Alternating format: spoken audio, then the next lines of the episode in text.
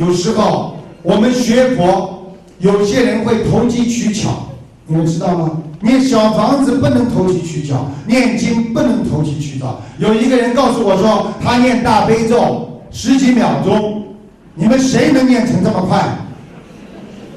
念不出来吧？因为好人才不会这么念的。他怎么念的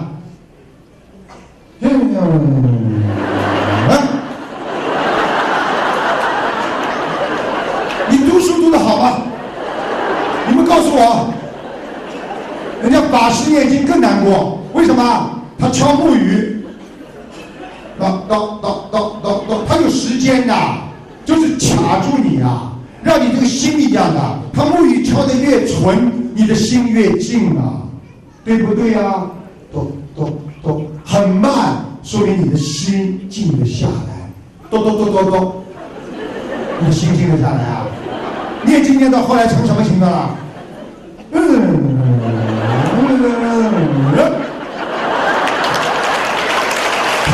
说居然大悲咒一遍，我真恨不得把他拉出去。后面两个字我就不说了。所以学佛绝对啊，要不能偷懒，不能投机取巧。你们知道吗？有时候人的小聪明啊，绝对不是智慧。大家明白吗？小聪明不是智慧啊！哎呦，动点小脑筋啊！你想想看，考试的时候你动小脑筋，你算有智慧吗？你考出来的东西都不是智慧，都不是你真正的本领啊！大家明白吗？所以，从小聪明往往比有智慧的人更容易博得掌声，因为他搞一点小聪明，大家都说他好啊。你比方说，那个人说。张阿姨呀，你小房子一天能念几张啊？你猜猜看，你念几张？三张。我已经从早上念到上三张。我念十二张。他念十二张。哎呦，张阿姨啊，你功德无量，你真是菩萨。好，小聪明开始了吧？就是像台长刚才学给你们听这么念的。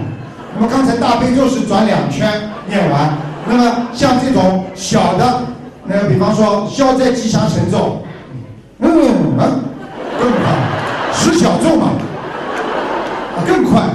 所以大家要知道，真的，我们大家要学会啊啊，人很容易上当受骗的，所以愚钝的、愚蠢的裁判员呐，就是在运动场上的裁判员啊，他看不出跑在最前面的人。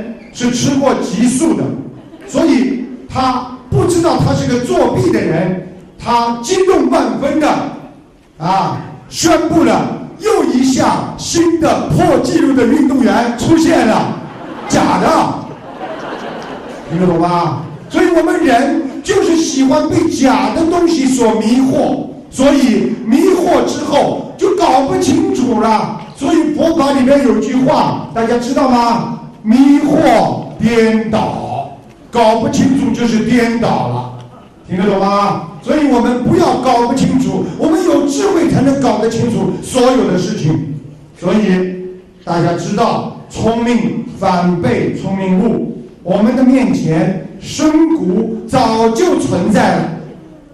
犹如我们走路走到一条很深的峡谷面前，就犹如我们学佛人，因为我们上辈子曾经做过很多的业，做过很多的恶事，我们到了这一步的时候。我们一定会受到业报，我们没有办法说可以绕过去、跳过去。我们这个深谷，靠我们自己的良心，靠我们修心，靠我们还债，把它填平。深谷早已存在我们的眼前，我们不可能会越过去。我们只有用心去浇开、去开启。我们一定要明白。